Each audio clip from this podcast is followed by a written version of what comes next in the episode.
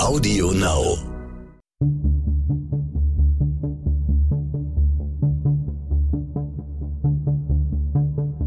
Wie überführt man einen Mörder? Warum werden Menschen zu Tätern? Und welche Abgründe können in jedem von uns stecken? Im Sterncrime-Podcast Spurensuche erzählen Ermittler und Spezialisten über ihre spannendsten Fälle und die Herausforderungen ihres Berufes.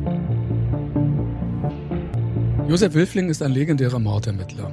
Er hat in seinem Leben so ziemlich alles gesehen. Er fahndete nach brutalen Vergewaltigern, schnappte Serientäter, verhörte Hunderte von Mördern.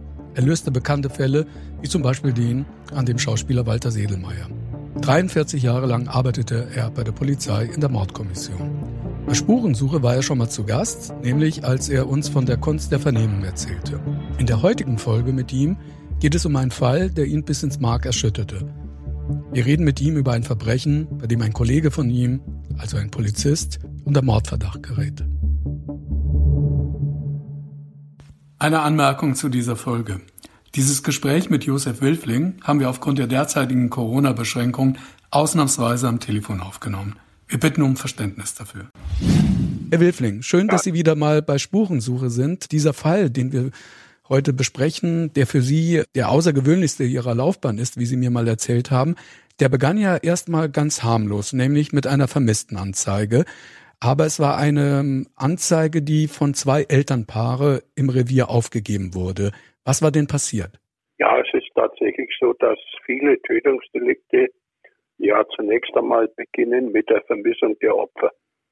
Das ist eigentlich ein normaler Vorgang, wenn man weiß, dass die meisten Tötungsdelikte im persönlichen Umfeld passieren.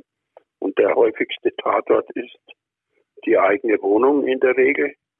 Und dann stellt sich natürlich für den Täter die Frage, wohin mit dem Opfer? Und wenn er die Tat vertuschen will, muss er die Leiche irgendwie entsorgen oder verschwinden lassen. Und dann folgt natürlich zunächst einmal die Vermissung einer Person. Also Vermisstenanzeigen sind immer mit einer gewissen Vorsicht zu genießen und bedürfen einer besonderen Aufmerksamkeit durch die aufnehmenden Polizisten. Und äh, auch so hat auch dieser Fall begonnen. Da kommen zwei Ehepaare älteren Semesters zu einer Polizeiinspektion und erstatten ihre Kinder als vermisst. Bei den Kindern handelte es sich um eine junge Frau und deren aktuellen Freund und beide in besten Verhältnissen gelebt. Beide hatten getrennte Wohnungen in München, der eine in Schwabing, der andere in Sendling. Und diese beiden jungen Menschen waren spurlos verschwunden. Wie hat denn die Polizei denn zuerst reagiert? Die Polizei hat vorschriftsmäßig erstmal reagiert und mitgeteilt, dass im Grunde genommen kein vermissten Fall vorliegt nach den Statuten, da es sich um erwachsene Personen handelt und erwachsene Personen können sich frei bewegen. Es stand ja im Raum, ob sie vielleicht verreist sein könnten. Mhm. Also im Grunde genommen war es eigentlich noch kein klassischer vermissten Fall. Äh, ein solcher ist erst gegeben, wenn Anhaltspunkte dafür da sind, dass irgendwie ein Verbrechen passiert sein könnte oder Suizid im Hintergrund äh, besteht oder dass es sich um Kinder oder Jugendliche handelt, dann handelt die Polizei sofort. Aber zunächst einmal wurde hier etwas abgewägt. Da aber die Eltern gravierende Punkte vorbrachten, warum diese beiden jungen Menschen nicht einfach so verschwunden sein dürften, auch nicht in den Urlaub gefahren sein dürften, hat der Beamte dann doch eine Vermisstenanzeige entgegengenommen. Was waren das der denn für Punkte, Herr Wilfling? Also zum einen war mal die Wohnung der jungen Frau, wo die Eltern natürlich nachgeschaut haben, in einem Zustand, wie sie nie hinterlassen hätte. Alle Pflanzen waren verdeckt. Es waren keine Utensilien aus dem Badezimmer und so weiter entfernt worden, wie man sie mitnimmt, wenn man verreist. Also es sah es aus, als wäre wär sie urplötzlich aufgebrochen. Es sah aus, als hätte sie ganz urplötzlich die Wohnung verlassen Und bei dem jungen Mann war es noch gravierender. Dort lief noch in seinem Apartment der Computer und er hat ja an der Universität studiert, Informatik, da war auch noch der Computer eingeschaltet. Er war in einer wichtigen wissenschaftlichen Arbeit und hätte am nächsten Tag weiterarbeiten wollen. Also es gab da schon einige gravierende Anhaltspunkte, wo man sagen konnte, da stimmt irgendetwas nicht. Und daraufhin entschied sich dann der Wachhabende doch, die Vermisstenanzeige entgegenzunehmen, so nach dem Motto, lieber einmal unnötigerweise als zu spät und leitete dann was ein? Also was passiert dann, wenn jemand die Vermisstenanzeige auf dem Revier annimmt und sagt, okay, die nehmen wir jetzt ernst? Die Vermisstenanzeige geht dann zum Kommissariat 14, ist das bei uns in München, also die sogenannte Vermisstenstelle. Mhm. Und dort gelangte die Vermisstenanzeige zu einem Beamten, der 20 Jahre bei der Mordkommission gearbeitet hat vorher. Es war ein Beamter, der kurz vor der Pension stand, der sehr viel Erfahrung hatte und der hat hier, muss ich jetzt schon im Vorrein sagen, hervorragende Arbeit geleistet. Er hat die Sache sofort ernst genommen. Er hat sich das angehört, er hat es gelesen ist dann zur Wohnung gefahren von der jungen Frau und hat dort sich selber davon überzeugt, was da alles nicht in Ordnung sein könnte. Er hat einige merkwürdige Dinge festgestellt. Was Aus waren das? der Wohnung fehlten einige Gegenstände, wie zum Beispiel ein Fotoapparat, ein Videorekorder und ähnliche äh, Dinge, die sie allesamt von ihrem Freund geschenkt bekommen hat, von dem der auch vermisst wurde. Mhm. Das Zweite war, dass die beiden ja die Absicht hatten, sich zu trennen. Und äh, jetzt ist schon mal ein besonderes Ereignis im Vorfeld der beiden bekannt geworden.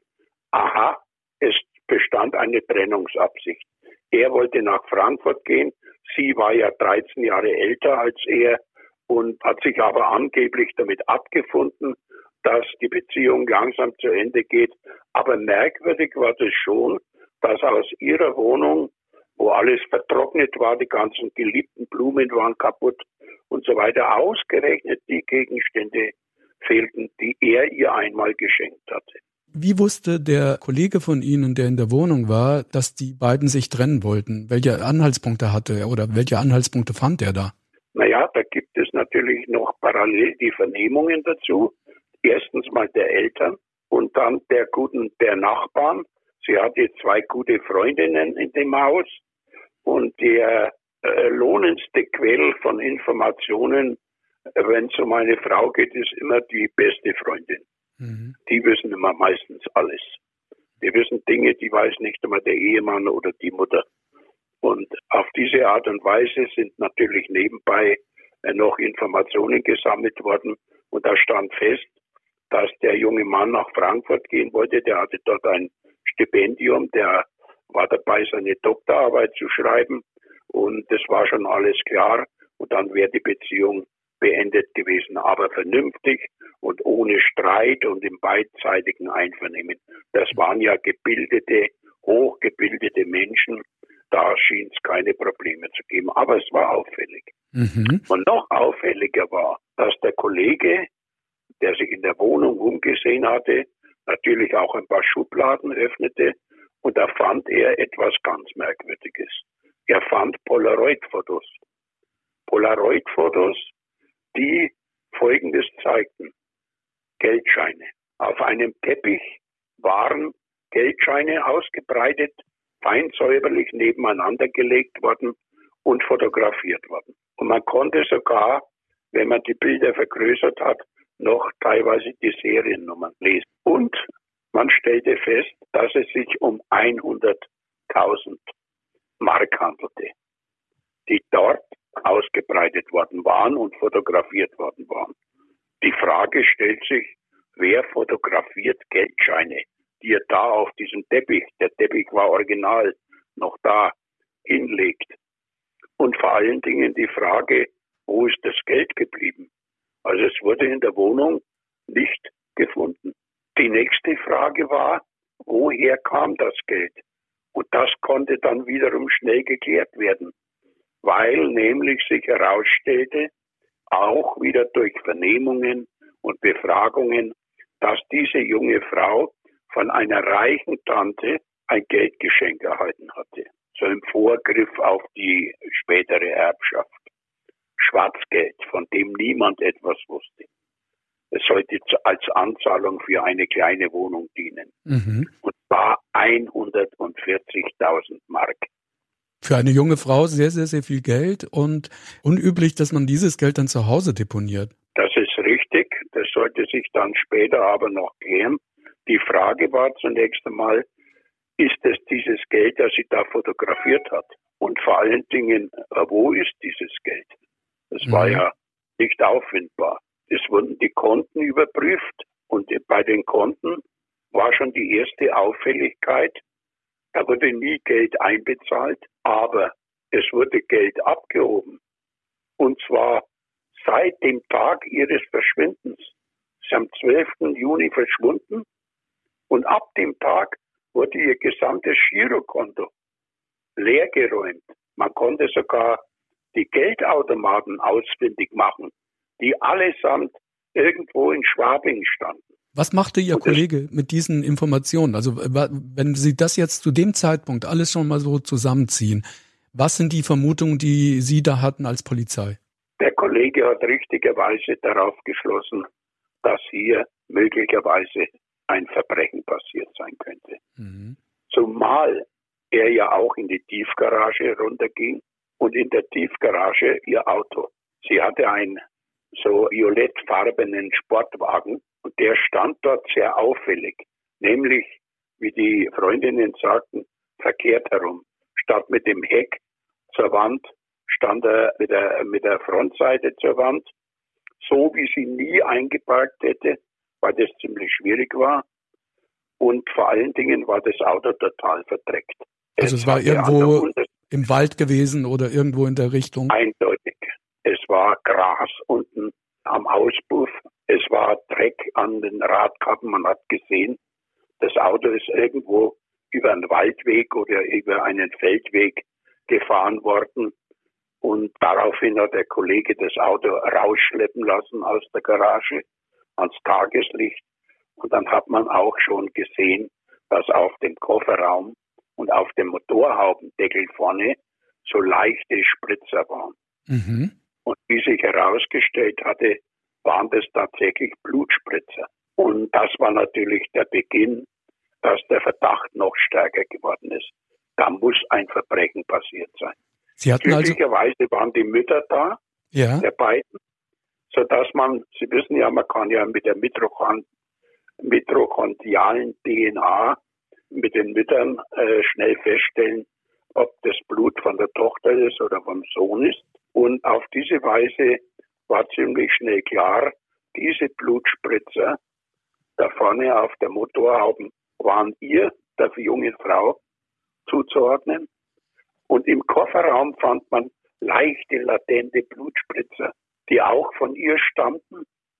Aber es waren auch Mischspuren darunter, die wiederum auch seine DNA enthielten. Das heißt also, wir fanden in dem Auto und am Auto Blutspuren, die sowohl von ihr als auch von ihm waren. Das sagte aber noch nicht aus, dass er sie umgebracht haben könnte. Es könnten ja auch beide zum Opfer geworden sein. Das heißt also, sie wussten zu dem Zeitpunkt immer noch nicht, was für eine Art von Verbrechen da stattgefunden hat. Richtig, wir wussten zu dem Zeitpunkt noch nicht, wie man das alles einordnen kann.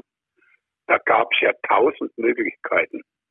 Hat er sie umgebracht und hat sich dabei verletzt und vielleicht dann beim Verladen der Leiche seine Blutspuren mitgesetzt oder haben sie sich beide umgebracht es war alles offen. Oder wurden sie von jemandem anderes umgebracht? Beide, das waren alles offene Fragen. Das heißt, wir wussten nur, da ist ein Verbrechen passiert.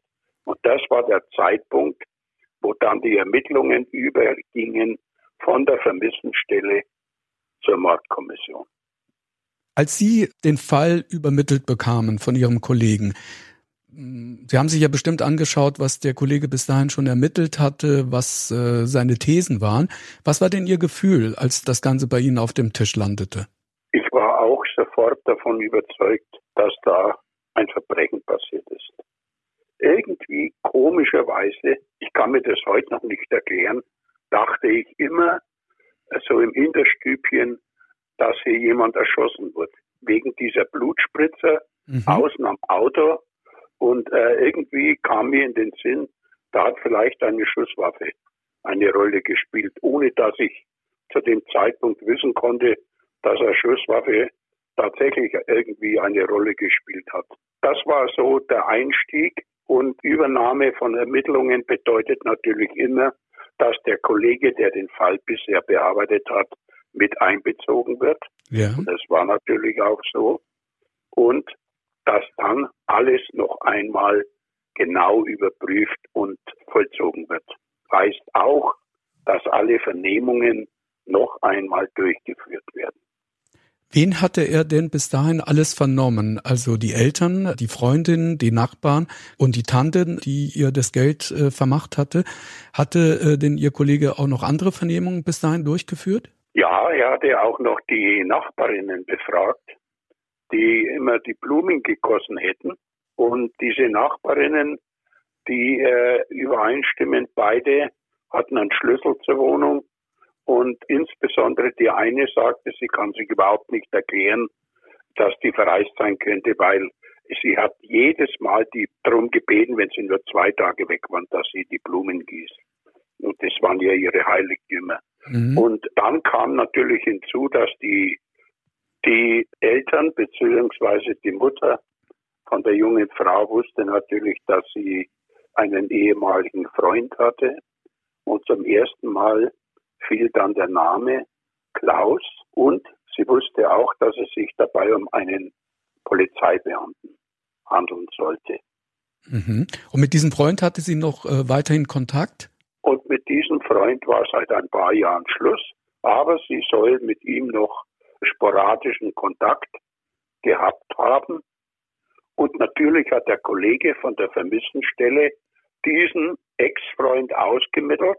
Eigenartigerweise arbeitete er ausgerechnet bei der Polizeiinspektion, bei der die Eltern die Vermisstenanzeige aufgegeben hatte. Mhm. Das ist noch so ein kleiner nebenbei Zufall. Und dieser Kollege wurde natürlich befragt. Und konnte er denn weiterhelfen bei den Ermittlungen? Er konnte überhaupt nicht weiterhelfen, sondern hat in der Befragung durch die Vermisstenstelle angegeben, dass er schon lange keinen Kontakt mehr mit seiner Ex-Freundin hatte und dass er nicht wisse, wo die sei. Er könne sich vorstellen, dass die möglicherweise verreist sei. Sie hätte ja immer gerne Spontanreisen gemacht und er habe auf jeden Fall keine Ahnung. Mhm. Er kannte auch den derzeitigen aktuellen Freund von ihr, aber mit dem sei er ein paar Mal zusammengekommen. Da haben es nie Probleme gegeben. Man habe sich gegenseitig äh, respektiert und sachdienliche Hinweise könne er nicht machen. Mhm. Und das war's dann. Mit diesen Angaben musste man sich zunächst einmal zufrieden geben und bei der neuen Überarbeitung wurden aber dann nochmal die guten Freundinnen von ihr intensiv befragt. Und tatsächlich, einer diesen Freundinnen ist etwas eingefallen. Und zwar, dass diese junge Frau, die Vermisste, an jenem Dienstag, als sie zuletzt mal gesehen wurde, gesagt hat, ich treffe mich heute mit meinem Freund Klaus, dem Polizisten. Da geht es um eine Geldanlage und er unterstützt mich. Und also, diese Information, die war jetzt völlig neu. Das war ein Widerspruch zu dem, was er selbst ausgesagt hatte. Das war der erste Widerspruch zu dem, was er selbst ausgesagt hat. Und wenn das stimmen würde, hätte er gelogen, weil er ja behauptet hat, er hat schon lange keinen Kontakt mehr mit ihr gehabt. Jetzt war die Frage, wie geht man mit so einer Information um und wie vernimmt man jetzt einen solchen Zeugen. Zumal er ein Kollege ist, ein Polizist, Ist man da von vornherein, sage ich mal, vorsichtiger? Hat man von vornherein eher Sympathien für so jemanden? Also es ist ja eine schwierigere Situation, als wenn Sie einen ganz normalen Zeugen vernehmen. Natürlich ist es ein Unterschied, ob man jetzt einen, einen Kollegen vernimmt, weil man natürlich von einem Kollegen erwartet, dass man mit der Wahrheit bedient wird, was ja nicht immer der Fall ist, wenn man Zeugen vernimmt. Und insofern ein gewisser Verdacht war ja schon immer im Hinterstübchen in solchen Momenten. Warum hat er gelogen? Also das war natürlich schon vorhanden. Und jetzt äh, stellt sich die Frage, welche Taktik mhm. wendet man hier an? Und wir sind dann auf die Idee gekommen in meiner Kommission, dass wir einen anderen, einen Kollegen hinschicken zur Dienststelle, wo er arbeitet. Und zwar einen Kollegen, den jeder Polizist in München kennt. Das war der einzige dunkelhäutige äh, Kriminalbeamte in München. Und jeder weiß, der arbeitet bei der Mordkommission. Nach dem Vorbild ist übrigens auch die Fernsehserie Der Alte äh, gestaltet worden. Und der Kollege hat den Auftrag bekommen, zur Polizeiinspektion zu fahren, morgens zu warten, bis unser lieber Klaus zum Dienst kommt. Mhm. Dann wird er hochbestellt zum Chef und dann sitzt da der Kollege von der Mordkommission. Was war die Taktik dahinter, das so Die Taktik dahinter war, wie verhält es sich? Es gibt ja das täuschende Verhalten mhm. und es gibt das abweichende Verhalten. Unter täuschendem Verhalten versteht man, dass jemand in eine andere Rolle schlüpft. Also der Täter spielt das Unschuldslamm, der Brandstifter löscht den Brand, der Mörder beteiligt sich an der Suche nach der Leiche mhm. und so weiter. Das nennt man täuschendes Verhalten.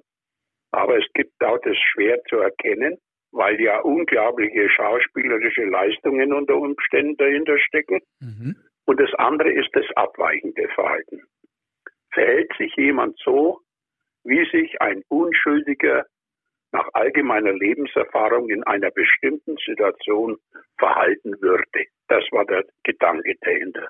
So, jetzt sitzt hier ein Kollege, von dem er weiß, der ist von der Mordkommission.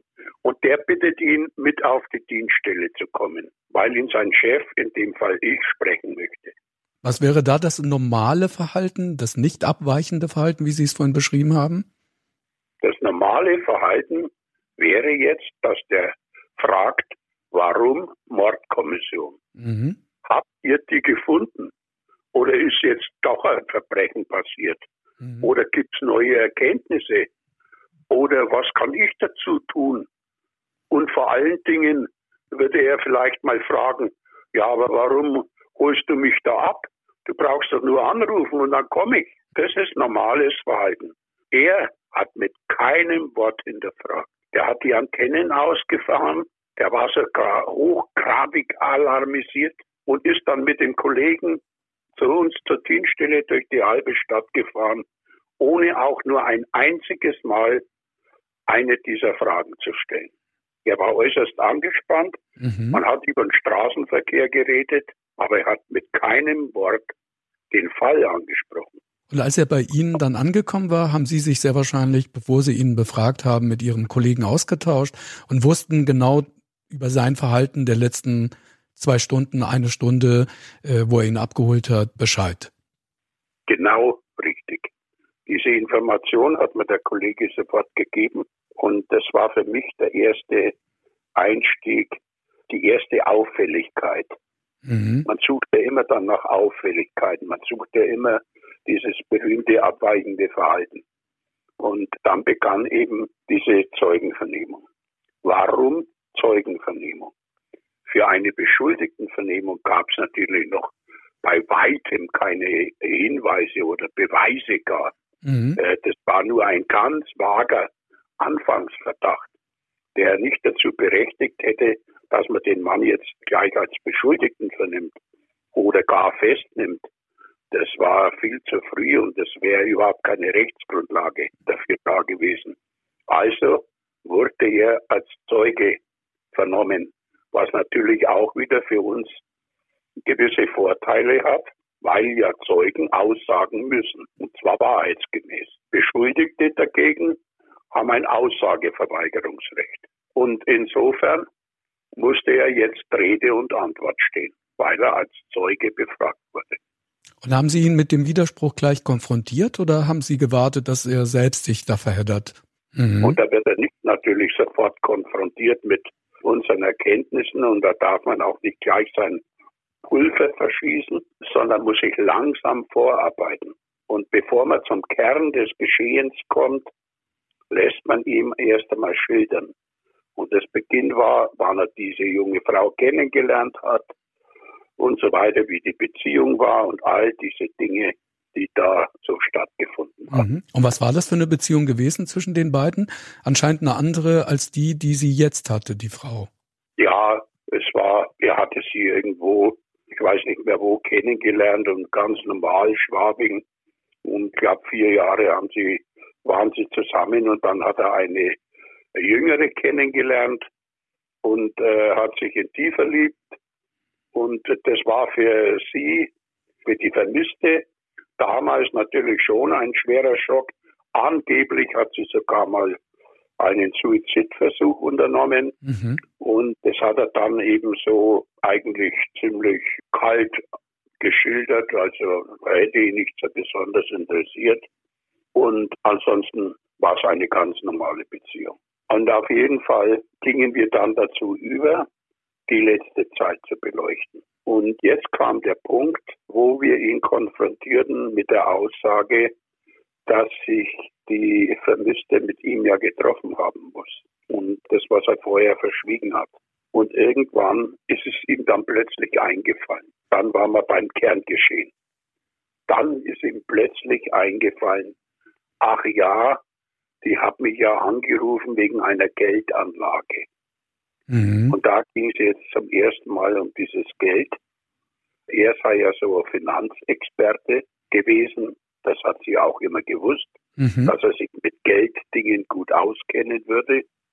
Und sie hätte ihm dann erzählt, dass sie eine äh, Erbschaft gemacht hätte, dass sie über einen größeren Geldbetrag verfüge, so um die 100.000 und dass sie das gerne anlegen möchte und ob er ihr dabei helfen kann.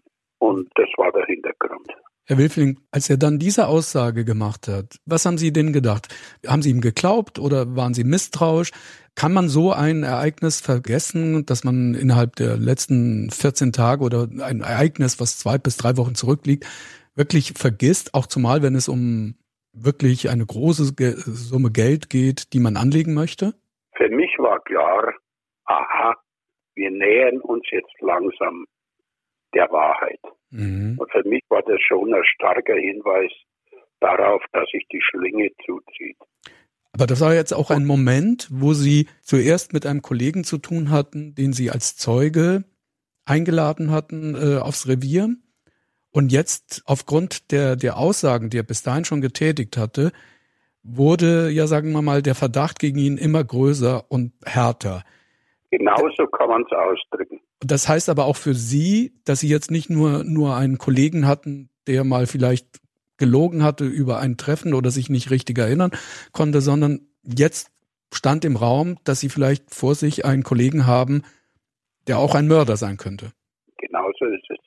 Sie haben da schon die Ahnung, es könnte einer meiner Kollegen, ein Polizist, ein Mörder sein. Was macht das in dem Moment mit Ihnen? Sie hatten ja eh schon vorher eine schwierige Situation bei dieser Vernehmung. Aber ab dem Moment, was hat es mit Ihnen gemacht? Weil ich weiß ja von Ihnen, dass Sie auch Ihre Kollegen als auch so eine Art Familienangehörige ansehen. Und da sitzt jemand vor Ihnen, gegen den Sie jetzt den Verdacht haben, dass er einen Mord begangen hat, wenn nicht sogar einen Doppelmord kann gar nicht beschreiben, was da so im Einzelnen bei mir jetzt innerlich, ist so eine Art schreckliche Befürchtung. So, so nach dem Motto, um Gottes Willen, es wird doch nicht so sein, wie es vielleicht sein wird. Mhm. Also ich bin ja immer einer gewesen, der sagt, die Polizei ist nicht ein Spiegelbild der Gesellschaft, sondern wenn das so wäre, dann wäre es schlimm. Mhm. Dann hätten wir ja so und so viel Prozent Verbrecher in unseren Reihen. Und ich bin schon der Meinung, ich habe vielleicht ein bisschen altmodisches Berufsbild, dass Polizeibeamte ganz besonders gesetzestreu und charakterlich gefestigt sein müssen und dass sie kein Spiegelbild der Gesellschaft sein können, weil es gibt ja eine Vorauswahl. Mhm. Es gibt ja ein Selektionsverfahren. Bevor man eingestellt wird, wird ja die geistige, die körperliche und die charakterliche Eignung getestet und geprüft. Also das ist ein bisschen der Unterschied für mich. Aber auf der anderen Seite, Ihre Erfahrung als Mordermittler hat Ihnen, glaube ich, gezeigt, dass jeder Mensch zum Mörder werden kann. Und sehr wahrscheinlich ohne Ausnahme. Ohne Ausnahme. Wir haben das alle in uns. Es kommt nur auf die richtige Situation an und welche dieser Defizite, die in uns schlummern, eben geweckt werden mhm. und aktiv werden. Und auf jeden Fall habe ich befürchtet, es zogen dunkle Wolken auf. Mhm. Je länger die Vernehmung gedauert hat, desto düsterer wurde es und desto sicherer wurde ich, oh Gott, es wird doch nicht so sein. Der erste Verstärker kam schon, dass er diese Treffen mit dieser jungen Frau vor der Bank, wo angeblich ein Geldanlagemensch auf sie wartete, den sie schon bestellt hatte, natürlich dann nicht äh, kam. Der ist dann nicht erschienen. Also war dieses erste Treffen schon mal im Sande verlaufen. Und dann ging es um die Zeiten, wann denn dieses Treffen genau war. Und da hat er unglaublich fabuliert. Sie hatten sich ja zweimal vor der Bank getroffen. Einmal in der Woche vorher und dann wieder am 11. Juni. Also im Abstand von einer Woche. Was hatte das wieder zu bedeuten? Und was diese Treffen vor der Bank betrifft, hat er unglaublich rumfabuliert. Da konnte er sich nicht mehr erinnern, wann das genau war und so weiter. Da hat man schon gemerkt, er will da eindeutig etwas verschleiern. Und wir haben ja mit Ihnen schon eine Folge unseres Podcasts Spurensuche gemacht. Da ging es ja um die Kunst der Vernehmung, Sie als erfahrener Vernehmer. Und was Sie uns damals alles erzählt haben, Sie haben ja immer eine, ja, wie soll ich sagen, Taktik. Und die Taktik orientiert sich ja an der Person, die Sie vor sich haben, an dem Ermittlungsstand, den Sie haben und auch an der Art des Verbrechens. Was für eine Taktik haben Sie dann zu dem Zeitpunkt, als, als Sie merkten, der verheddert sich immer mehr in Widersprüche, weiß nichts, äh, liefert nicht richtige Informationen. Was haben Sie dann für sich für eine Taktik sich ausgedacht, um ihn jetzt weiter in die Mangel zu nehmen? Also ins Detail gehen, Punkt für Punkt, weitere Widersprüche herauszuarbeiten. Eine andere Möglichkeit hat man in dem Fall mhm. gar nicht. Das Themen wechseln, möglichst viele äh, Punkte ansprechen und deshalb, so bin ich dann vorgekommen und dann gingen wir zu dem entscheidenden Punkt über zum Alibi. Wenn Sie so eine Vernehmung machen, ist das ja nicht nur so, dass Sie alleine die ganze Zeit seine Antworten bekommen, sondern auch Ihr Team, was äh, in anderen Räumen sitzt, bekommt die ganze Zeit so fast zeitgleich alle Aussagen auch zu, zu lesen und kann dementsprechend ja auch schon recherchieren und ermitteln, während Sie noch äh, in der Vernehmung mit diesem Mann oder Täter allgemein oder Verdächtigen allgemein sitzen. Das passiert auch in diesem Fall, oder? Ja, das ist die große Neuerung, der große Segen des Computerzeitalters gewesen, dass man die Vernehmungen in anderen Räumen parallel mitlesen kann. Und zu einer richtigen guten Vernehmungstaktik gehört auch, dass das Team äh, bei so schwierigen Vernehmungen mitarbeitet. Das heißt, man wird von außen gefüttert mit Informationen. Und die Kollegen äh, nennt man auch Fütterer. Die sind die Fütterer und die sofort aufgreifen, wenn er irgendwas zum Alibi sagt oder irgendwas, was man sofort überprüfen kann. Mhm. Dann wird es auch sofort getan und dann kommt der berühmte Zettel rein oder die berühmte Information, die man dann wiederum in die Vernehmung einbauen kann zum richtigen Zeitpunkt und wenn es ihm günstig ist. Was hatte diesmal Ihr Fütterer für Sie? Also der Fütterer hat einen ganz entscheidenden Hinweis reingegeben. Er hat nämlich einen Zettel geschrieben, dass auf der Polizeiinspektion, wo er gearbeitet hat, eine Pistole verschwunden war. Das heißt, eine Pistole, eine Dienstpistole von einem Kollegen war entwendet worden und zwar vor dieser Vermissung. Und drei Tage danach ist sie wieder aufgetaucht. Die Frage war, wer hat ihr die Waffe äh, entwendet und hat sie wieder zurückgelegt und mhm. warum? Und irgendwie kam mir dann wieder in den Sinn, aha, Pistole. Ich habe ja schon anfangs erwähnt, ich habe immer irgendwie daran gedacht, dass die vielleicht erschossen worden sein können. Mhm. Und jetzt kam wieder dieser Hinweis, dass ausgerechnet auf der Dienststelle, wo er arbeitet, eine Pistole verschwunden ist. Und zwar im Zusammenhang mit dieser vermissten Sache, zeitlich, im zeitlichen Zusammenhang. Und das war wieder so ein Hinweis, der zwar kein Beweis ist, aber der natürlich stutzig macht. Dann hatte aber der Fütterer noch mal was anderes für Sie, nachdem er Ihnen schon den Zettel mit der Pistole reingereicht hatte, kam er dann später noch mal ähm, auf Sie zu und hatte einen weiteren Zettel. Da ging es um seine, um die geschiedene Frau des Verdächtigen. Ja, das ist richtig. Er hat eine geschiedene Frau und die äh, war hinter seinem Geld her. Da ging es um Unterhalt. Und die hat ihn zeitweise observiert. Und da wussten wir, dass diese Frau äh, in der Tatnacht vor seinem Haus gelauert hat und wollte wieder mal beobachten, wo er sich herumtreibt oder mit wem er heimkommt oder so weiter. Und dass er da nicht da war. Also sie hat ihm richtig aufgelauert. Sie hat ihm richtig aufgelauert. Und jetzt kam natürlich der Punkt, wo war er in der Tatnacht? Mhm. Jetzt kam das berühmte Alibi. Und das war überhaupt nicht überzeugend, was er hier vorgebracht hat. Er hat ein Alibi präsentiert auf die Frage, wo waren Sie in der Nacht vom 11. auf den 12. Und dann hat er gesagt, er war da in einer Diskothek oder in mehreren Diskotheken. Auf die Frage, mit wem und wen er da getroffen hat und ob es da Zeugen gibt und so weiter, hat er gemeint, nein, gibt es nicht. Und dann war es klar, dass es fake, das ist gelogen. Kann nicht sein. Mhm. Er war mit dem Auto unterwegs und ist angeblich bis morgens um vier oder fünf hat er sich in Diskotheken herumgetrieben, obwohl er am anderen Tag zum Betriebsausflug mit seinen Kollegen gefahren ist und fahren wollte. Da fragt man sich dann schon, äh, macht man das dann, dass man sich die ganze Nacht vorher in irgendeiner Disco rumtreibt, Mutterseelen allein und sich da langweilt, das war schon sehr auffällig. Jedenfalls, er hatte kein Alibi.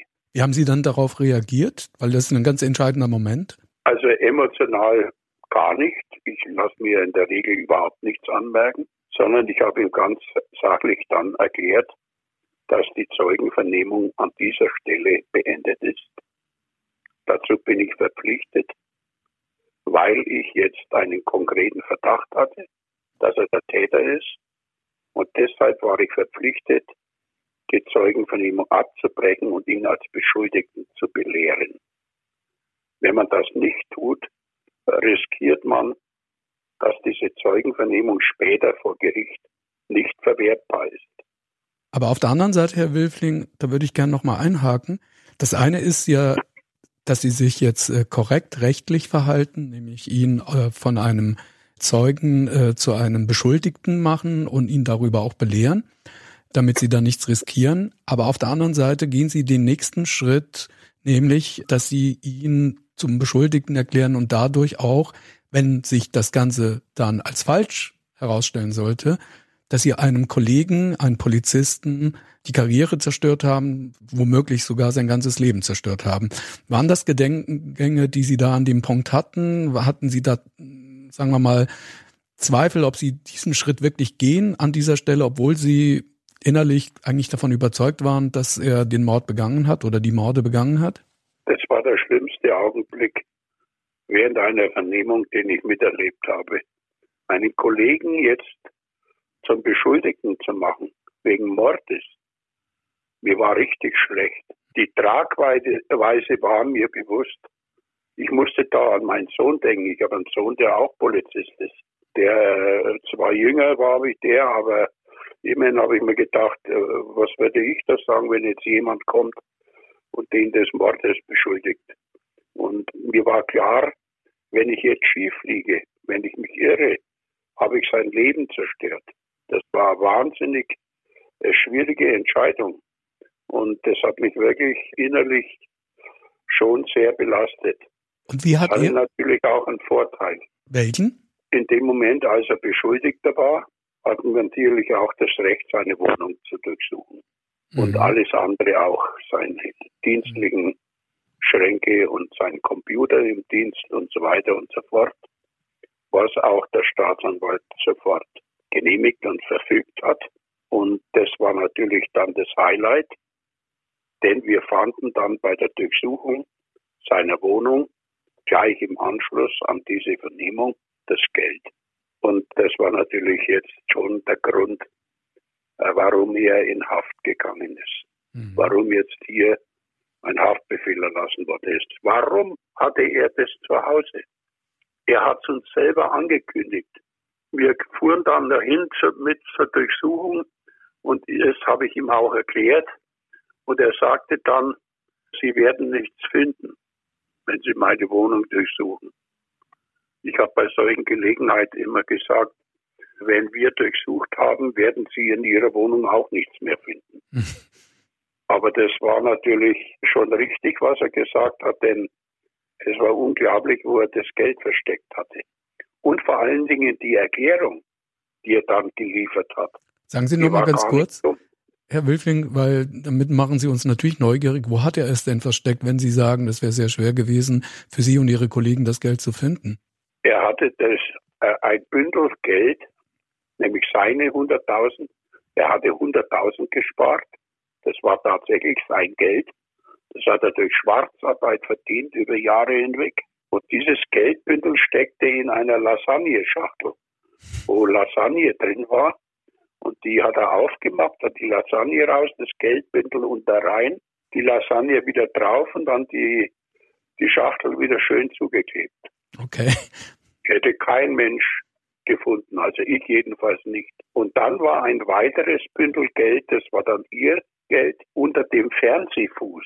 Das war so ein metallener Fernsehfuß, der in der Mitte des Raumes stand. Und unter dem Fuß, unter der Bodenplatte, ist ein Hohlraum. Und da war der andere, äh, das Kuvert mit dem anderen Mhm. Geld.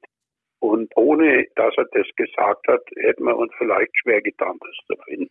Weil Geld riecht ja nicht. Und also es waren schon sehr raffiniert ausgedachte Verstecke. Die Frage ist, warum versteckt einer das Geld so?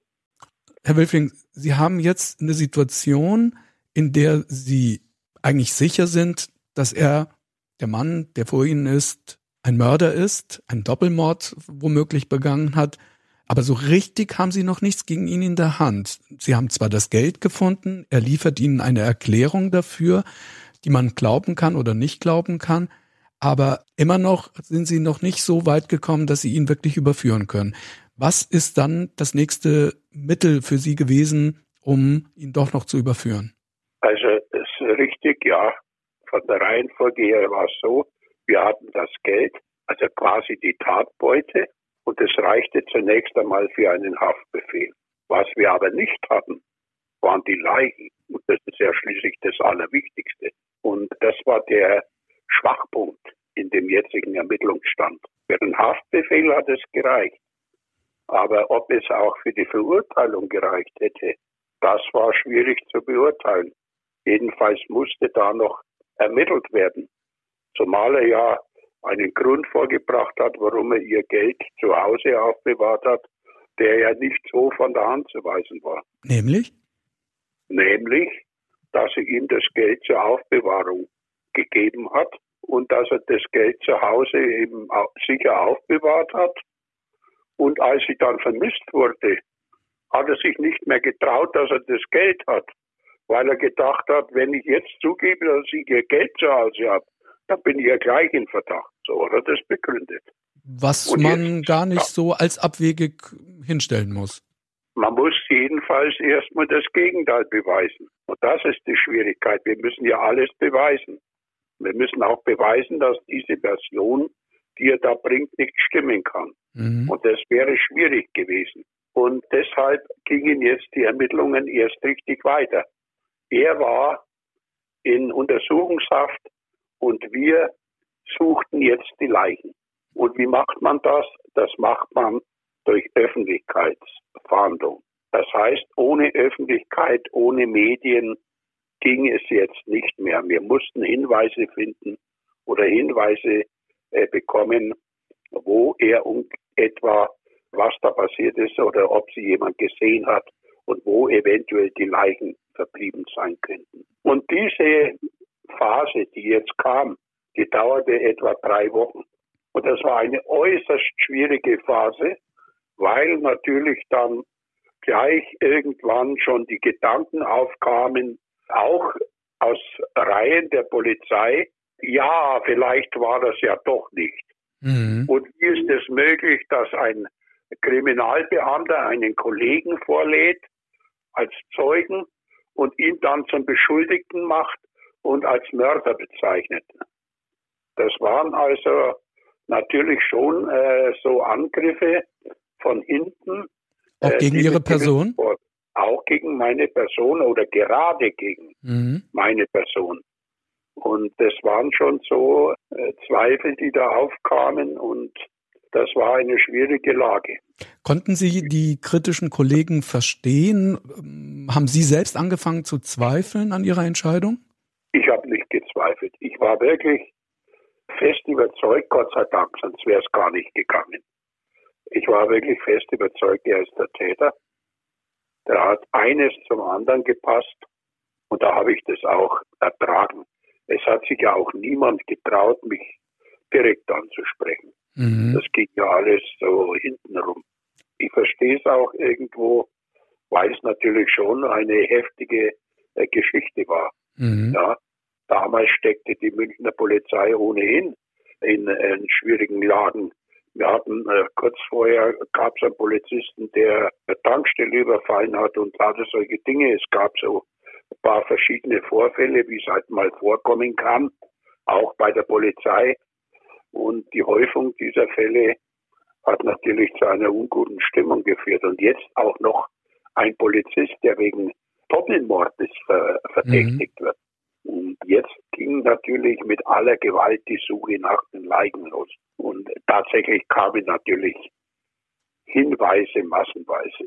Mhm. Dieses auffällige Auto, das sie äh, benutzt hat, dieser violette Sportwagen, der war natürlich auffällig und der führte dazu, dass wir verschiedene Hinweise kamen. Einer, der war ganz äh, auffallend, da sagte ein Kraftfahrer, ein Lkw-Fahrer, er hätte dieses Auto gesehen an dem und dem Tag, was auch noch stimmte, also am 11.06.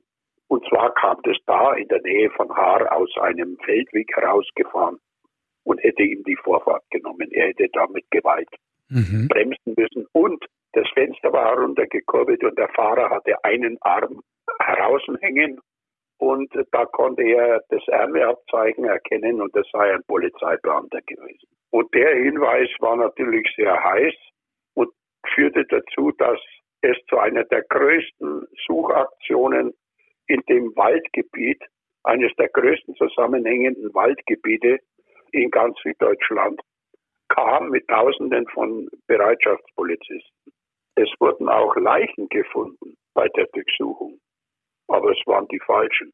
Und äh, zahlreiche Hunde wurden ausgegraben und man glaubt gar nicht, was in so einem Wald alles vergraben ist. Sie konnten andere Fälle lösen durch diese Suchaktion, aber nicht den, an dem Sie gerade gearbeitet haben. Ja, das waren Suizide und es hat aber nicht unseren Fall geklärt. Der Frust wurde immer größer und es hat sich dann herausgestellt, dass es natürlich auch Leute gibt, die uns gerne in die Irre führen die sich einen Spaß draus machen, wenn die Polizei äh, Waldgebiete durchsucht. Und äh, die Sache wurde natürlich immer schwieriger und schwieriger. Und in der Zeit, wo wir nach den Leichen suchten, habe ich aber jeden Tag, wenn das irgendwie möglich war, ihn, den lieben Kollegen, aus der Justizvollzugsanstalt zur Dienststelle bringen lassen und habe ihn von früh bis abend vernommen. Das heißt, vernommen kann man eigentlich nicht sagen, sondern ich habe ihm immer wieder vor Augen geführt, dass wenn wir die Leichen finden, sein Lügengebäude zusammenbricht. Wie hat er reagiert? Eigenartigerweise ist er auch immer gekommen. Er hätte ja nicht kommen müssen. Er hätte die Überstellung verweigern können. Aber er ist immer gekommen. Ich weiß auch warum. Weil er natürlich hören wollte, was der Sachstand ist. Er wollte natürlich immer hören, was wir wissen. Und äh, deshalb ist er immer gekommen und hat immer nur diesen einen einzigen Satz gesagt. Ich mache keine Aussage oder ich mache keine Angaben. Nicht ein einziges Mal hat er zum Beispiel gesagt, ich war es nicht. Ich habe die nicht umgebracht oder sonst irgendwas.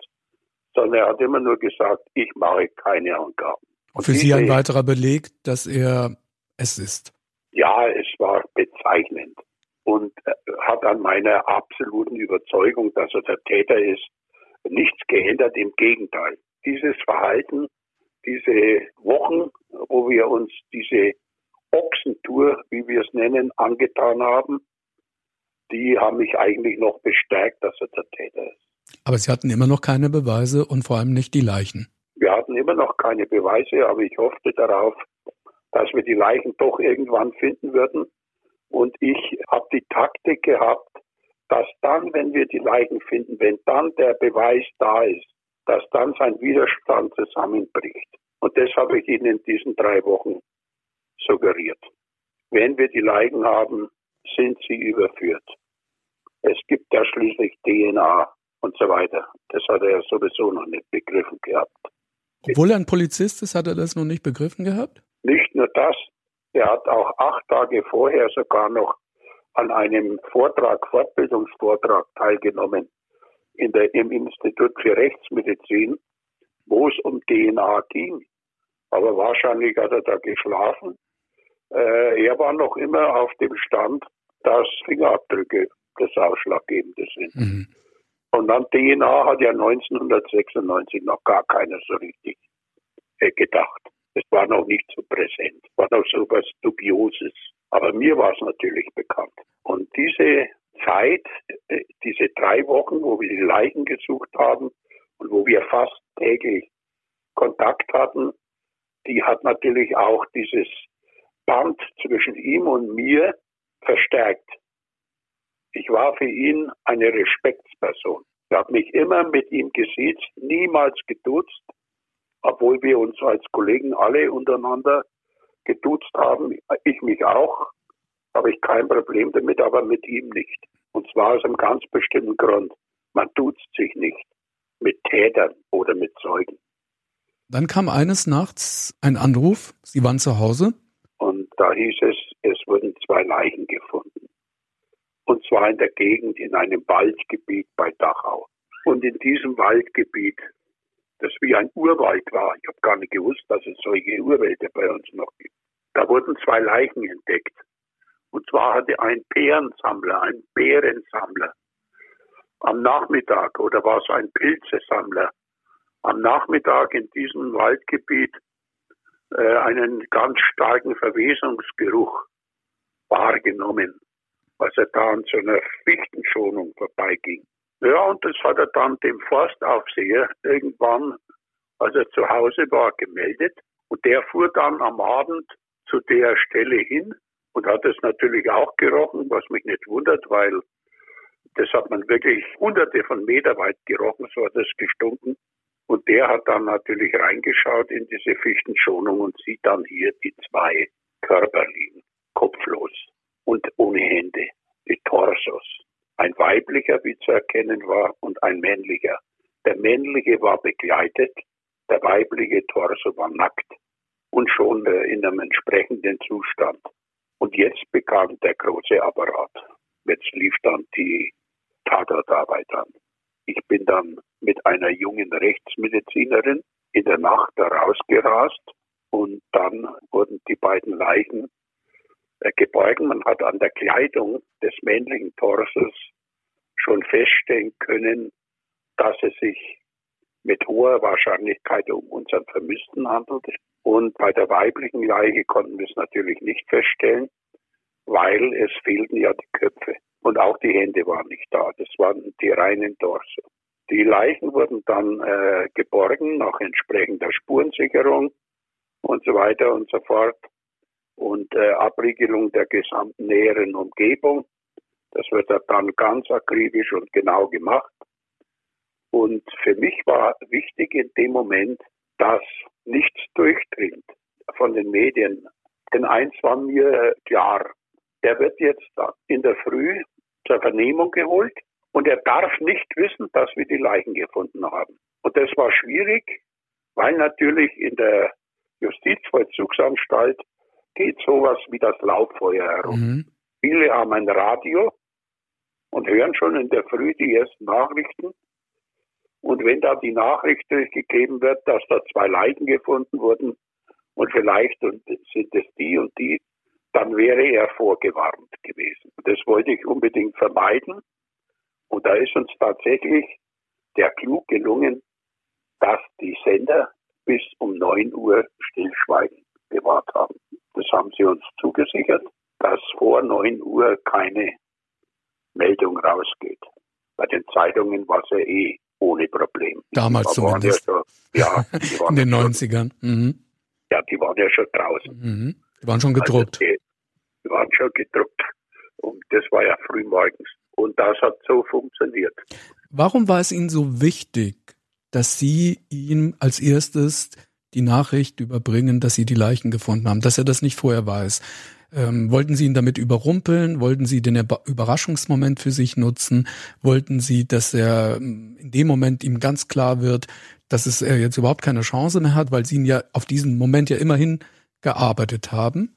Genauso ist es. Ich wollte ihn überrumpeln. Ich wollte nicht, dass er schon vorgewarnt ist und sich was überlegen kann, sondern ich wollte ihn genau in dem Moment beobachten, wenn ich ihm das eröffne. Und es kommt ja immer darauf an, wie man einem etwas eröffnet. Ich hätte ja da nicht so nebulös, ja, wir haben da zwei Leichen gefunden, da und da, wir wissen noch nicht, wer es ist und so, sondern ich wollte ihm schon auf den Kopf zusagen, wir haben sie, die beiden. Und jetzt ist es soweit. Und das hat auch funktioniert. Es war ganz eigenartig. Er wurde geholt, er wurde gebracht, wie jeden anderen Tag auch. Aber er hat gespürt, dass an dem Tag was anderes. Der war jedenfalls kreidebleich, als er gebracht wurde. Seine Anwälte waren da. Die habe ich absolut rechtzeitig äh, verständigt. Der Staatsanwalt war da. Es war also nicht so, dass er, dass er hier ohne Rechtsbeistand irgendwie mhm. überrumpelt worden wäre. Und er wurde reingeführt und war kreidebleich. Und dieses Aufgebot, das da ihn empfangen hat, dieses Empfangskomitee, das hat ihm schon mal signalisiert, genau das, was ich wollte, es ist soweit. Du hast jetzt keine Chance mehr. Das genau war der Eindruck, den ich ihm da vermitteln wollte. Und tatsächlich kam er, das hat fünf Minuten gedauert, hat er sich mit seinem Anwalt kurz unterhalten und der Anwalt war ein Spitzenverteidiger, einer der besten, die wir in München haben. Einer, der sich wirklich gut auskennt und dem war vollkommen klar, dass das keinen Sinn hat. Und dann kam er, hat sich mir gegenüber platziert. Wir waren dann alleine im Zimmer. Das heißt nicht ganz alleine. Hinten in der Ecke saßen dann die Anwälte und der Staatsanwalt. Und dann packte er mich am Arm und er fing an zu weinen und zu schreien und hat gesagt, Sie haben es die ganze Zeit gewusst. Sie haben es gewusst. Da muss man dann ruhig bleiben und am mhm. besten gar nichts sagen, was ich auch getan habe. Und ich habe dann nur gesagt, ja, lassen Sie es raus. Und dann ging es los. Und das Eigenartige war, dieser emotionale Ausbruch, den er da hatte, der hat sich sofort wieder abgebaut. Er wurde wieder ruhig und. Ja, wurde auf einmal wieder, der hat sich, hat sich beruhigt. Und dann saß er wieder da und dann hat er völlig emotionslos den Sachverhalt geschildert, wie er die umgebracht hat. Ich kann mich noch an die grünen, gefallenen Gesichter der anwesenden Personen erinnern. Und ich habe auch ein paar Mal schlucken müssen, weil er geschildert hat, ohne dass ich ihn groß unterbrochen habe, wie er die beiden in der Nacht umgebracht hat. Und ich weiß noch, dass ich immer mich gefragt habe, wann kommt denn jetzt die Pistole, wann kommt denn die Pistole? Und die kam aber nicht, sondern er hat dann schlüssig geschildert, was da passiert ist. Er hat auch das Motiv geschildert. Und in so einer ersten Vernehmung, in so einem ersten Geständnis, da geht man jetzt nicht bis ins allerkleinste Detail, sondern da kommt es darauf an, dass man alle Eckdaten erfasst. Und das Wichtigste war mir, dass er mir sagt, wo die Köpfe sind und die Hände. Und das wollte ich wissen. Das wäre dann der endgültige letzte Beweis gewesen. Und das hat er dann auch getan. Dann lassen Sie uns, Herr Wilfling, Schritt für Schritt mal durchgehen. Was hat er denn für Hintergründe geschildert über die Tat und über das Motiv? Und dann kommen wir dann nochmal zu den Händen und den Köpfen. Über die Tat hat er geschildert, dass er an jenem Tag, dem 11. Juni, sich mit der Freundin, mit der Ex-Freundin bei der Bank in der Hohenzollernstraße in München-Schwabing getroffen hat, weil man dort eben auf diesen berühmten Geldanleger treffen wollte. Der sei natürlich nicht gekommen. Das hat er eingeräumt, das hat, war für ihn Absicht. Mhm. Das war alles schon lange geplant. Ja, und dann, als der nicht kam, hat er ihr den Vorschlag gemacht, naja, damit wir uns nicht ganz umsonst treffen, lade ich dich ein zum Essen und wir fahren einfach nach Bad Reichenhall. Dort hatten sie sich nämlich immer wieder mal zum Essen eingefunden, als sie noch ein Liebespaar waren. Und da wollte ihr einen Gefallen tun, da fahren wir doch noch mal hin, da gibt es ein schönes Restaurant und da gehen wir noch mal schön zum Essen. Und das haben sie dann auch getan. Sie hatte ihre 140.000 dabei und er hatte seine 100.000 dabei. Und dann sind sie mit seinem Auto, das war eine schnelle Limousine, dorthin gefahren, sind ungefähr gute 100 Kilometer und haben dort den Abend verbracht. Auf der Rückfahrt hat er ihr dann dem Tatplan folgend ein Fläschchen Kakao angeboten. Also ein Saliter Fläschchen Kakao, das er vorher schon präpariert hatte. Mhm. Und zwar hatte er zerstampfte Rohypnol-Tabletten, das ist ein starkes Beruhigungsmittel, ein starkes Schlafmittel, in diesen Kakao hineingemischt und den hatte er jetzt zum Trinken angeboten. Der Gedanke dahinter war, dass sie das trinkt und dann einschläft und dann könne er sie töten. Und auf der Rückfahrt von Garmisch nach München, deshalb diese beide Entfernung, damit sie auch wirklich äh, einschläft rechtzeitig, hat er sie gefragt, ob sie von dem Treffen mit ihm heute irgendjemand erzählt hätte. Und sie hat geantwortet, nein, niemanden, nur meinem Freund. Ja, und das war der Punkt, wo er dann stoppte, den Tatplan wieder verwarf und neu überlegen musste. Mhm. Nach seiner Version hat er den Tatplan abgebrochen, hatte das nicht zu trinken gegeben, weil er es jetzt erst neu überlegen musste, was mache ich mit dem Freund, der von diesem Treffen weiß. Das erscheint mir die plausibelste Erklärung, denn er hat sie dann nach Hause gefahren und jetzt hat er etwas gemacht, was wohl sicherstellen sollte, dass sie beim nächsten Treffen, das er auch schon wieder im Sinn hatte, dass sie da auch wirklich kommen würde mit ihrem Geld. Und deshalb hat er ihr seine 100.000 zur Aufbewahrung gegeben. Mit der Begründung, könntest du bitte mein Geld in Verwahrung nehmen, weil ich Probleme habe mit meiner Geschiedenen und die vermutet immer, ich werde observiert von der und die wird beobachtet und ich habe Angst, dass die irgendwann einmal eine Durchsuchung veranlasst äh, und so weiter, dass man das Geld bei mir findet und so weiter. Irgendwie hat er ihr was erzählt. Auf jeden Fall nimmt sie das Geld von ihm in Empfang. Und nachdem sie so korrekt war, hat sie es zu Hause dann auf den Teppich ausgebreitet und hat es fotografiert. Und das sind die Bilder, die wir dann später als äh, Polaroid mhm. auf dem Polaroid. So erklären sich dann diese Dinge. Und jetzt kam die zweite Woche. Eine Woche später dieselbe Prozedur. Man trifft sich wieder vor der Bank und der berühmte Geldanleger kommt natürlich wieder nicht. Also hat er sie wiederum zum Essen eingeladen, gemäß seinem Tatplan. Sie hatte ihr Geld dabei und er hatte seines wiederbekommen von ihr.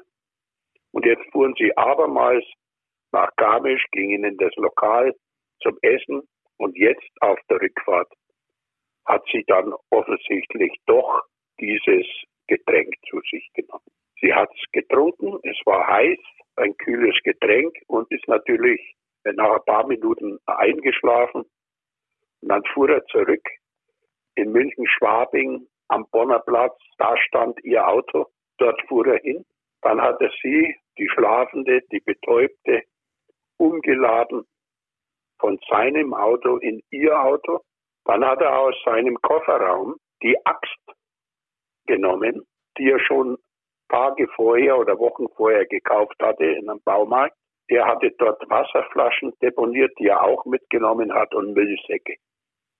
Das hat er alles von seinem Auto in ihr Auto umgeladen. Und dann ist er mit ihr hinausgefahren, circa eine Stunde, in den Raum Dachau, eben in dieses Waldstück, das er vorher schon ausbaldobert hatte.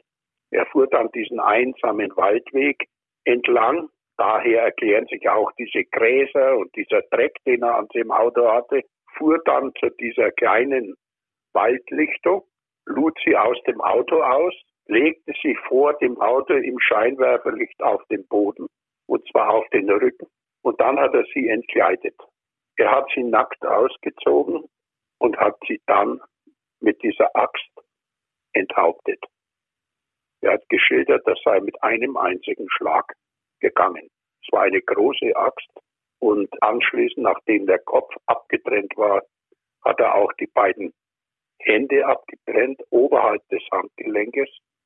Die Uhr war zum Beispiel noch dran. Dann hat er den Kopf und die Hände in einen dieser blauen Müllsäcke hineingelegt und hat diesen Müllsack in Gebüsch versteckt. Den Torso, den ausblutenden Torso, hat er dann in diese Fichtenschonung hineingezogen und hat ihn dort abgelegt. Mit dem Wasser hat er dann die grobsten Blutspuren dort auf dem Waldweg weggespült. Dann ist er in sein Auto gestiegen und ist nach Hause gefahren. Zu Hause hat er sich gereinigt. Er hatte natürlich Blutspritzer abbekommen, mhm. das ist ja logisch. Hat sich umgezogen und ist dann zur Wohnung des Freundes gefahren. Warum hat er das gemacht? Jetzt wollte er den Freund töten, der ja Mitwisser war. Auch dieses Mal hat er ihn gefragt, äh, hatte er sie gefragt, ob sie ihm das erzählt hatte, ihrem Freund. Ja. Und dann hatte er beschlossen, dann bringe ich die beide um. War sein Plan. Nachdem sie ihm gesagt hat, dass der Freund der Einzige ist, der von ihrem Treffen mhm. weiß, was aber nicht gestimmt hat, denn die, ihre beste Freundin hat es auch gewusst, hat er sich entschlossen, dann muss ich eben auch den Freund töten. Was er beim ersten Mal nicht machen wollte, als sie ihn damit ja. überraschte, hatte er diesmal ganz klar den Plan gefasst. Wenn er es auch weiß, dann bringe ich ihn auch um. Diesmal ist es soweit, so mhm. nach dem Motto. Beim ersten Mal hat er noch überlegen müssen, wie mache ich das dann? Ist ja doch ein Unterschied, ob man einen tötet oder zwei. Und da beim zweiten Mal war es ihm dann klar, dann muss ich eben beide töten. Und genau so ist er auch vorgegangen. Es war morgens um zwei, als er dort mit ihr fertig war. Und dann ist er zu seiner Wohnung gefahren, hat ihn herausgeklingelt und hat ihm erzählt, dass die Gabriele im Krankenhaus liege, weil sie mit seinem Auto einen Unfall hat.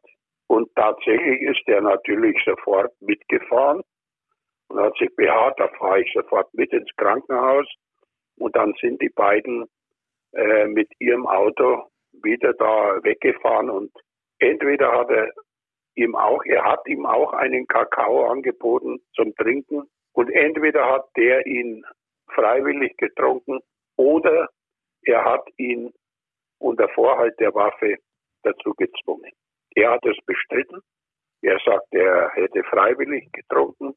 Das kann man nicht beweisen, das Gegenteil. Aber mit Sicherheit hatte er die Waffe für den Fall der Fälle dabei. Vielleicht hätte er ihn auch erschossen, wenn es nicht anders gegangen wäre.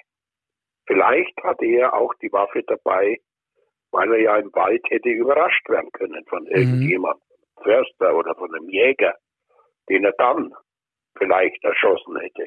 Das ist ja nicht auszuschließen. Jedenfalls hat er nie verraten, wozu er die Waffe eigentlich gebraucht hätte oder äh, wozu die vorgesehen war. Und das ist leider offen geblieben. Und dann hat er das Gleiche gemacht, was er mit der. Dann hat er diesen jungen Mann, der dann auch eingeschlafen war, natürlich an genau die gleiche Stelle gefahren, hat auch ihn vor dem Auto abgelegt am Waldboden und hat, wie er sagte, den Kopf abgetrennt. Aber diesmal hatte er mehr als einen Schlag gebraucht. Das war etwas schwieriger. Und auch ihm hat er die Hände abgetrennt und die auch in diesen Müllsack gegeben. Selbe Prozedere. Dann, es dämmerte schon der Morgen, ist er so in eine Art Panik langsam geraten. Es wurde schon so leicht hell. Es drängte die Zeit, denn er wollte ja morgens um 8 Uhr schon am Marienplatz sein und wollte dort mit den Kollegen seiner Dienststelle zum Betriebsausflug fahren. Das ist ja eine dieses, dieser täuschenden Handlungen. Also fuhr er nach Hause, hat sich gereinigt, gewaschen und dann hat er etwas getan, was eigentlich für seinen Charakter symptomatisch ist. Er hatte nichts anderes zu tun, als erst einmal mit ihrer Scheckkarte. Er hatte ihre Scheckkarte. Er kannte die Geheimnummer, die PIN-Nummer. Die PIN-Nummer, ja. Die hat er gekannt, weil er jetzt selber geraten hat, wie man so eine PIN-Nummer erstellt. Und mit ihrer Scheckkarte hat er den ersten Geldautomaten aufgesucht in Schwabing und hat schon mal die ersten 1000 Euro abgehoben. Damit sind wir auch eigentlich bei dem Motiv, äh, weil es kann ja nur die unfassbare Gier von ihm sein, die Geldgier, die ihn zu diesen Morden getrieben hat. Es war eindeutig eine unvorstellbare Geldgier, die in ihm da erwachsen ist. Und das muss man sich mal vorstellen. Der hat zwei Menschen getötet in einer Nacht und hat nichts anderes zu tun, als schon mal gleich dieses Girokonto zu plündern, was er ja auch dann getan hat. Er hat nochmal 6000 Euro vom Girokonto abgezweigt. Damit hat er 146.000 erbeutet. Und zwar hat er ausschließlich Geldautomaten aufgesucht, von denen er natürlich als Polizist wusste, dass dort keine Videoüberwachung stattfindet. Also so schlau war er dann schon. Mhm. Und dann ist er tatsächlich mitgefahren mit den Kollegen zum Betriebsausflug. Das, was einen immer wieder in dem Beruf sprachlos macht. Er hat ein Verhalten an den Tag gelegt, wie man es gewöhnlich von einem Mörder nicht erwarten würde, der in der Nacht vorher zwei Menschen umgebracht hat. Keine Spur von Nervosität, keine Aufgeregtheiten. Im Gegenteil, er hat sich lustig gegeben, er hat gescherzt mit den Kollegen, es wurden Fotos gemacht.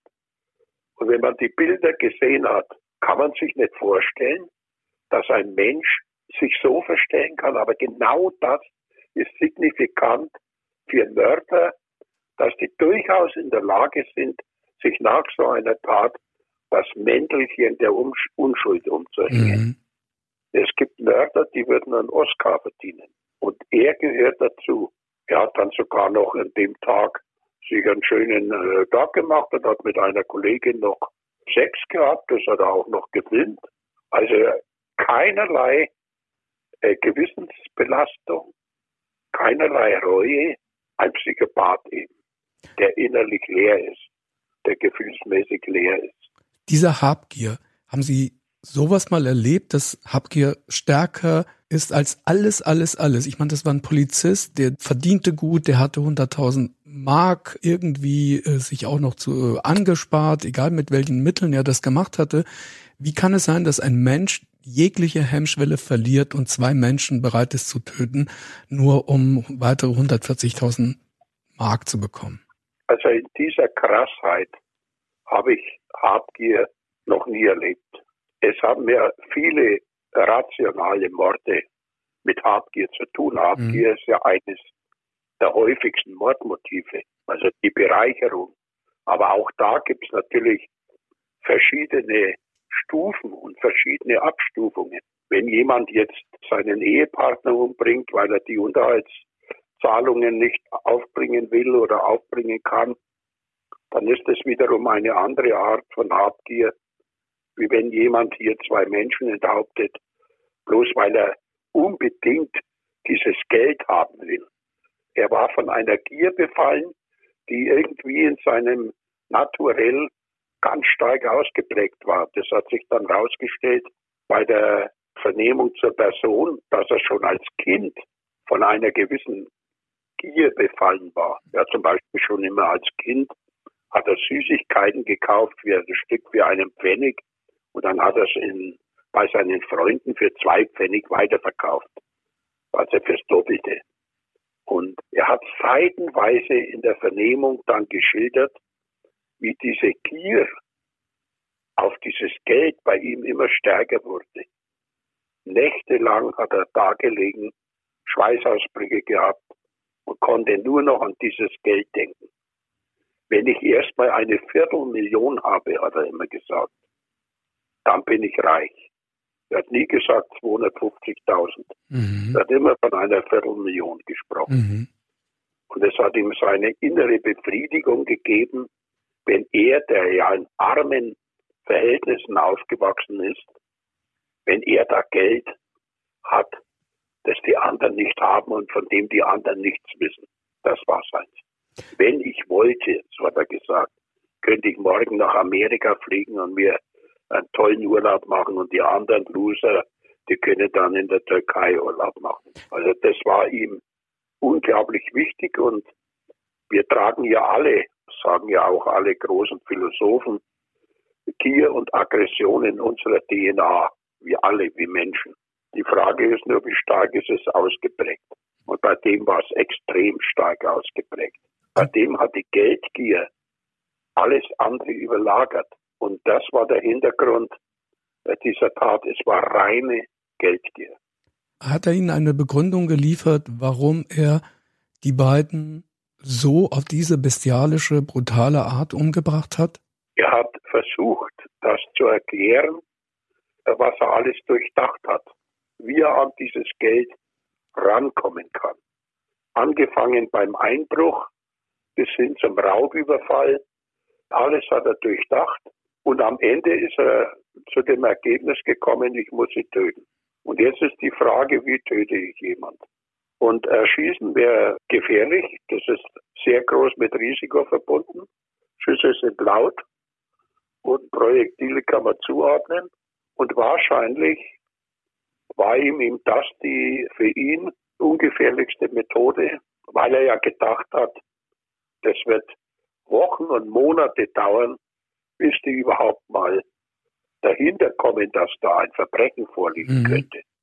Das war sein Grundgedanke.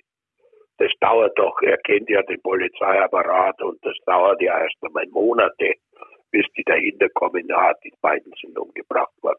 Dass das so schnell geht, dass wir so schnell davon ausgehen, dass das ein Verbrechen war und so intensiv mit den Ermittlungen einsteigen, damit hat er nicht gerechnet. Er wurde dann zu lebenslanger Freiheitsstrafe mit besonderer Schwere der Schuld äh, verurteilt.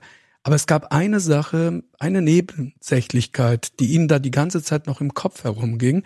Aber eine, die, wenn man sich jetzt das Psychogramm dieses äh, Täters anschaut, aussagekräftig sein kann im Hinblick auf seine Gefühlswelt. Was war das? Was war diese Nebensächlichkeit, die Ihnen die ganze Zeit im Kopf noch rumging?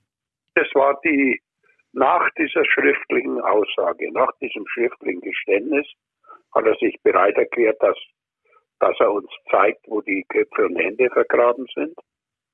Und da sind wir dann rausgefahren mit einem großen Konvoi und dort war in der Nähe von Fahrenshausen ein Maisfeld, das abgeerntet war. Da sind wir dann reingegangen, er und ich.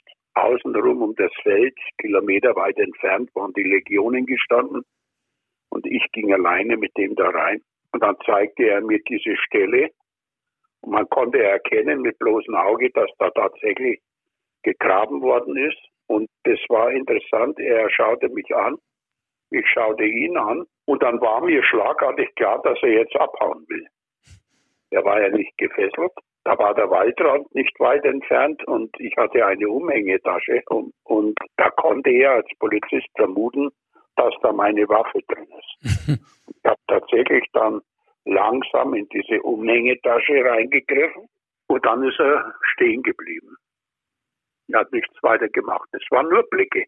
Später dann hat er mir im Funkwagen, im, im Auto, die Frage gestellt, ob ich geschossen hätte.